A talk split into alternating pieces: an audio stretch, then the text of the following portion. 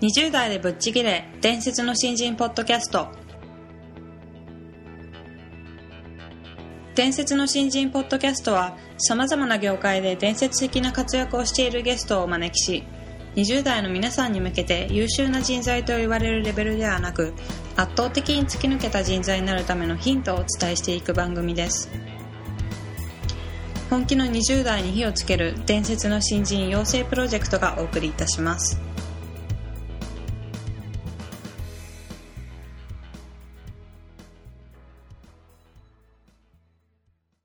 皆さんこんにちは。20代でぶっちぎれ伝説の新人ポッドキャストへようこそ。ナビゲーターの戸谷香奈です。伝説の新人養成プロジェクト小宮です。よろしくお願いします。よろしくお願いします、えー本日は前回に引き続き歌手の木山優作さんをゲストとしてお迎えしております、えー前回はスタートダッシュについてお話しいただいたんですけども、はい。本日はあのーチャンスのつかみ方について、まあ、あの木山さんはね。そうですね、はい。かなり大きなあのビッグチャンスをそうですね。つかまれたわけですけどもその背景についていろいろお伺いしていきたいなと思いますので、よろしくお願いします。お願いします。はいそれでは木山さん本日もどうぞよろしくお願いします。よろしくお願いします。えー今回はあの、はい。チャンスの引き寄せ方が違うというテーマでお話ししていただこうと思うんですけども、はい。あの木山さんは本当に歌手として、はい。あの歌スターに出演されてそこで、はいビッグチャンスを得て、はい。まあ、紅白に出演するっていう経緯があるんですけどもはい。そのチャンスをつかむのっておそらく誰でもできたわけじゃないと思うんですが、難しいですよね、チャンスをつかむっていうのは。はい。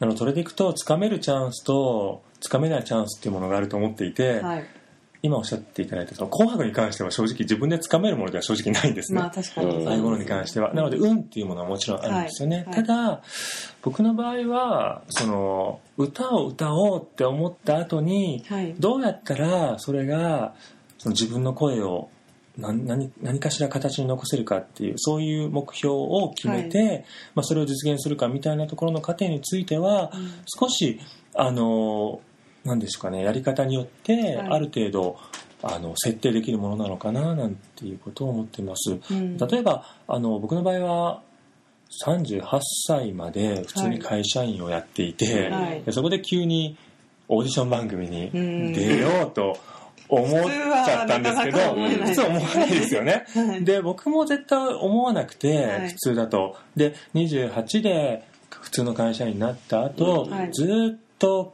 もう会社員として頑張るんだっていうことで制作覚えて、はい。あとは途中から管理職になって、うん。マネジメントの、まあ、難しさと楽しさを学んでっていう中の30代だったので、うん。そのまま行くときっとやっぱり会社員としてどうやって生きていくか子供も4人おりましたから、はい。まあ、そういうふうに進んでいくと思うんですけど僕の場合は一つ違ったのが病気になったことなんですよね。はい。36歳の時の会社の人間ドックで甲状腺に腫瘍が見つかってしまってですね、うん。はい。そこで、あのまあ、喉のあの期間なので手術をしたんですけど、医者からその手術の前の晩に声が出なくなるかもしれないとうん。いうことを言われたんですね、うん。で言われて僕は初めて会社員として頑張っていた自分はもちろん否定するつもりはないんだけれどもはい。何かもうちょっと頑張らないといけないことがあったんじゃないのかという考えに急に迫られてはい。でそっからやっぱりもう一回チャレンジしようと思ったのがその歌だったんですね。うん。で声が出なくなるかもしれないってまさか一生ね、はい。言われるなんて思う思うもう本当みじんも思ったことがなくて、でそんな中でちょっと言われてしまって、はい。でしかもその悪性の腫瘍って言われたらあとね何年生きれるんだろうっていう、はい。自分のそのタイムタイマーみたいなものがちょっと起動してしまって、はい。あと何年生きれるんだっていうことを自分に考えた時に、うん。子供たちにやっぱり何か残したい生きてきた証を残したいって思ったのが僕の中で歌だったんですよ。ああそうなんですね。なので普通の人生で考えると 何ですかね38歳の時にあのもう一回歌にタレ歌にチャレンジなんていうことはねまずないと思うんですけど、はい。僕の中ではそういった経験病気になった経験をもとにもう一回頑張ろうと思って、うん。でそっからがあの本当にね難しいんですよ。チャンスがないんです。38歳だから、38歳のね子持ちのおっさんなんてそんなね、あのオーディションなんかないんですよ、うん。でほとんどがオーディション番組っていうとやっぱり10代二十歳までのやっぱり若くて可愛い女の子っていうそういうオーディション番組しかないんですよね。なので僕の場合は何をしたかというとはい。とにかく出れるものは全部出ようと思って、元からその人前に出ることがちょっと苦手なタイプだったんですけど、うんあの例えば子供がピアノを習ってたので、うんはい。子供のピアノの発表会があるといえば、うん。ちょっと横で歌わせてくださいと。あの長男がね長男がねエーデルワイスとか弾いてくれるんですけど 一緒に歌おうかということで無理やり出て行って、そういう子供の発表会で歌って。でもどんな人が見に来てるかわからないから、何かしらそこでつながるかもしれない、まあ、結果的にはつながりませんでしたけどうん。そういうこともあでりました。もちょっと変な人ですよね。変な人ですよあんなお父さんとつながりじゃないみたいなそうそうですよね。そうなんですそんなイメージでいいんですよね。そんなイメージですよね。それ正しい。正しいです。でも、はい多分そのくらいしないとでもないんです。あそう。38歳で人前で歌う機会って、はい。なかなかなくて。例えば、次にやったのは、あの、とにかく人目のつくところで歌わないとはい。広まらない、うん。何にもならないと思って、えっ、と、僕の住んでいる町の夏祭り、結構ね、派手にやるんですよ。ははい。い。団地がいっぱいあるので、で、そこである夏祭りにカラオケ大会っていうのがあって、おうーん。でそこでいろんな人が歌いに来るんですけど、はい。のど自慢ですようね、んはい。でその時も出ようかとうん。いうことで恥ずかしいんですけど浴衣着て、あの出ました、はい。で賞金目当てではあったんですけどお米がね1 0キロぐらいもらえたんです。よ、で子供がすっごい食べるからはい男4人だから。男4人ですか？なのでお米も欲しいし出ようって言ったら演歌のおばちゃんに負けちゃって2位だったんですけど、まあそういうこともいろいろとにかく38歳で子供がいて会社にやってるっていうと、まあ、もうねチャンスはないんですけど、はい。ないんですけどないと思わずになんだろう自分からちょっとでもいろんな人のね前で歌ったら何かそこから広がるかもしれないっていうかすかな望みを、まあ、いくつかですね、うん。もうそういう藁をもすがる気持ちでチャレンジしていた時期だったんですね。なるほど。そんな中であの自分の歌をとにかく残さなきゃっていうことで、うん。カラオケボックスに一人で行き、はい。今みたいにその一人カラオケって全然トレンドでもなくて、はいはいはいそそこでもまた変なそうだよね。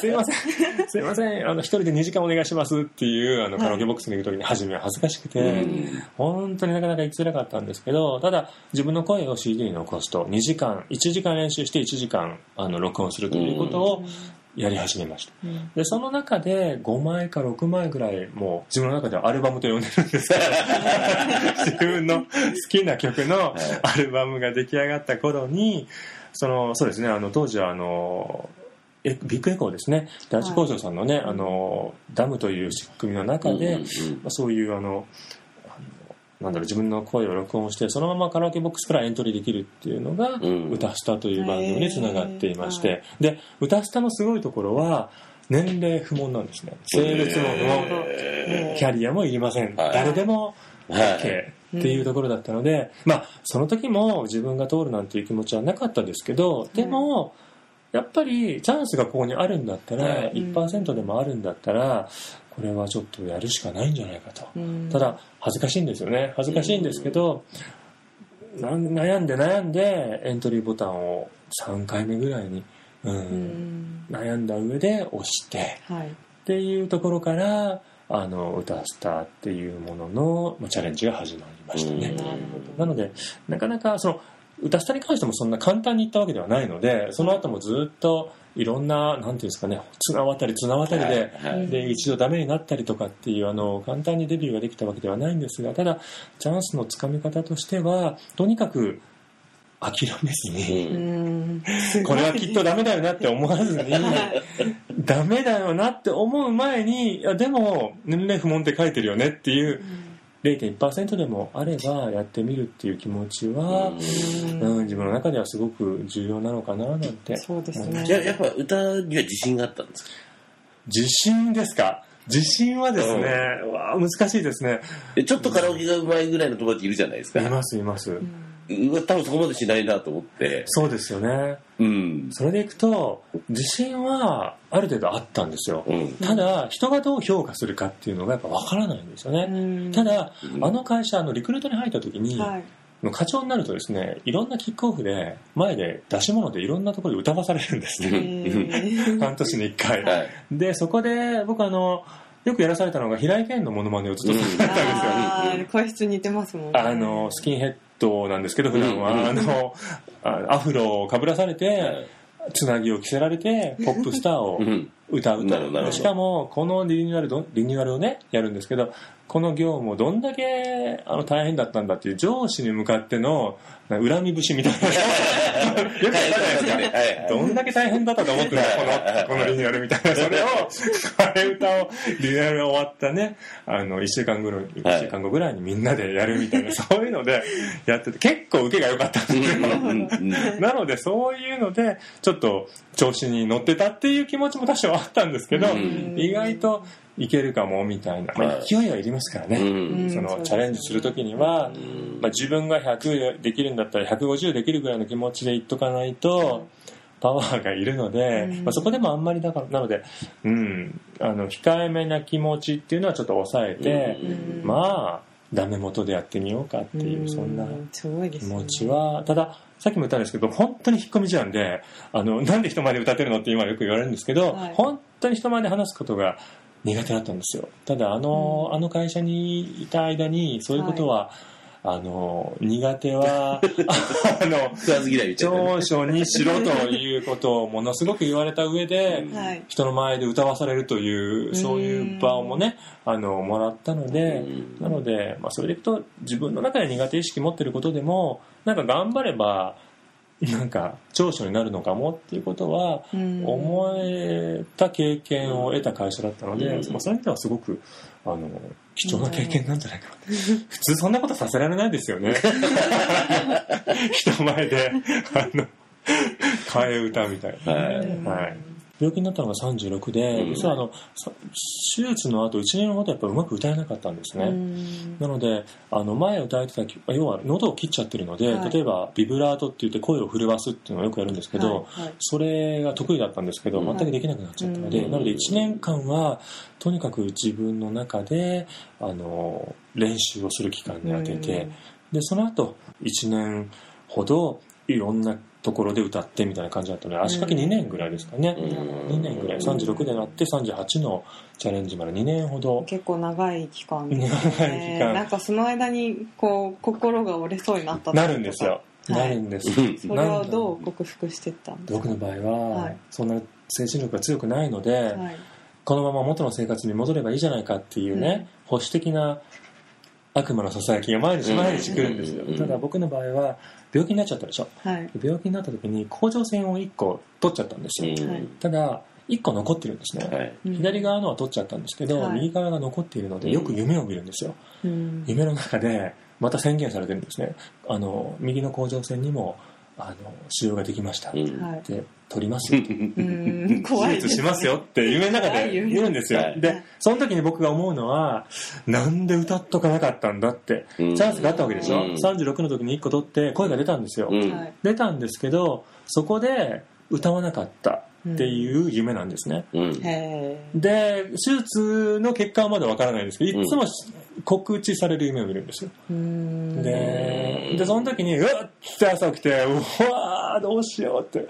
あのなんで歌っとかなかったんだって絶対思うよね、うん。今やっとかないと、うん。絶対に次にそうなった時に絶対後悔するでしょって。いうところがとてもなんだろう自分に対しては脅迫観念みたいなものになっていて、うん。やっぱり安きに流れがちだから会社も忙しいし、うん。子供も4人いるから元の生活に戻ろうっていう気持ちはとてもあるんですけど、うんただ今のままでいいのかっていう問いに関してはいやダメだよねっていうものが常につきまとって、はい。なのでそういう気持ちに後押しされてうん。やっぱりやろう最後のその歌スタの応募ボタンを押したのも歌えなくなるかもよって自分でやっぱり自分自身に言い聞かせてうんだったらやっとくしかないんじゃないのっていう。ダメかもしれないけど後悔するっていうのが一番嫌だからうんそれはちょっともうこの間後悔したでしょ手術の場前前の晩に本当後悔したんですよ、なんで歌っとかなかったんだって。今まで何十年も歌えたじゃないかって。あーなる38年間歌えてて、い。なんでもっと歌歌っとかなかったんだあ会社で歌ったのにね。そう、会社で歌って、替え歌だけでお前はいいのかって。いう。替え歌だけでは満足しないんじゃないのって。いう気持ちが、すごく、あの、後押しをしてくうん。る。だから、すごい強い意志というよりは、何かそういう、うん、ちょっと怖い、うん、もう一回後悔したくないっていう意識の方が、僕の場合は強かったかもしれないですね。まあだからこそ、まあ、ちょっと恥ずかしいことでも少しの希望があるのならそうそうそう挑戦してみようっていう気持ちが生まれたんでしょそううね。ですね。人それぞれだと人それぞれだと思うんですけどね、はい。強い意志を持ってやるっていうところももちろんあれだし、まあ意志は絶対いるんですけど、うん。まあ、ただ自分をどう持っていくかですよね。自分の持っていき方みたいなものをなんか30代ぐらいになるとやっぱりなんとなく分かってくるので、はい、ううん。んなんか正面から行くんじゃなくて自分の場合はちょっとそういったうん後ろから後ろから押されながらしかも自分で自分を間接的に押してやろうみたいなそんな感じで、うん、行くパターンもあるかなと思うんですけど僕はそのパターンでしたね。はい。本当に壮絶なお話でしたけど。も ありがとうございました今回も。はい、あはい。りがとうございました。ありがとうございます。うん、あの死生観っていう言葉があって、はい。こう死に直面するとか、はい。こう自分の何かの寿命みたいなのをね、うん。感じた時にすごく人ってそれが原動力でエネルギーになって、はい。あの活躍されてる方とか成功されてる方って多いんですよね。はいはい。で、まあ、キャメさんの場合亡くなるね死んじゃうわけじゃないけど、ね。あのまあ、声が出なくなるみたいなうんことと自分が歌が好きだとか、ね、その道でやってみたいみたいのが、はい。こう自分の残り時間が計算されて、うん。今やらないと後で絶対後悔するみたいなね、はい。そういうスイッチが入ったんだと思うんですよね。まあそうでしょうね。うんなのでやっぱりでもそこに向けてこう動くのがすごいなと思うのと、はい。ちょっと説明しとかないと分かんないかもしれないですけど木山さん言ってましたけどリクルートって課長になると歌歌いなきゃいけないみたいな話がありましたけど、はい。そういう意味でねそういうのを披露する場というか、はい。なんかこう達成すると達成会で誰か歌う歌うとか、催し物するみたいなはい。のが多い会社なので、はい。あの歌目指すっていうことがなんとなく知れ渡っても、はい。許されやすいというか。あいろいろんな生き方をこう応援してくれる人が周りにいたっていうのはもしかしたらラッキーかもしれないですけどね。あまあそうですね。うん。だそういうふうに巻き込んでいったんでしょうね、きっとね。そうでしょうね、ううん。んまあおおそらくその30あ病気になられたのが36歳ですけども、はい。その後からいろいろリハビリをしていく中で応援してくれる方もあのたくさんいらっしゃったんだろうなと思うんですが、お話を聞いていてなかなかそうは言っても38歳で歌手になろうっていうのは思えないよなっていうふうに思ったんですけどもね、いや、普通に誰かに言ったらバカじゃないって言われるじゃないですか。そうですようん。ねまず100人に言ったら99人はバカじゃないだし、はい。多分親御さんも止めるかもしれないし、うん。ええ。そうなんかあの別の場で親にはすごく反対されたっていういや普通するやんね。そうですよね。うん、でその中でまあこうそれがチャンスに見えたり諦めなくて、どうにかなれるように動いた、うん。うん、でっていう時にちょっとここからオケボックスからエントリーできるみたいな仕組みがたまたま見つかってみたいなね。ですね。うん。やっぱりそうこの瞬間でそれがつかめるかつかめないかチャンスっていっぱい転がってるんですよ、うんはいはい。そんな特殊なものじゃないですよ、うん。いっぱい転がってるけどなんかこう自分の引き寄せるような状況ができてないと一つも見えないっていうね、うんうんええ。なんかそんなことが勉強になりましたね。そうですね。はい。非常に勉強になるお話でした、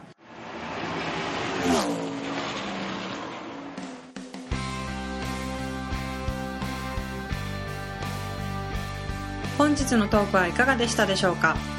伝説の新人養成プロジェクトのホームページおよびに Facebook ページでは新人時代を誰よりも早く駆け抜けるためのヒントや講座情報など日々更新していますのでぜひ一度ご覧ください。検索キーワードは伝説の新人です。また集英社より出版されている伝説の新人20代でチャンスをつかみ突き抜ける人の10の違いでは20代のうちから身につけておくべき習慣について分かりやすく解説しています。ぜひ皆さんも突き抜けるための思考や行動習慣を新人時代の今にこそ自分のものにしていってくださいこの番組は伝説の新人養成プロジェクトの提供でお送りしました。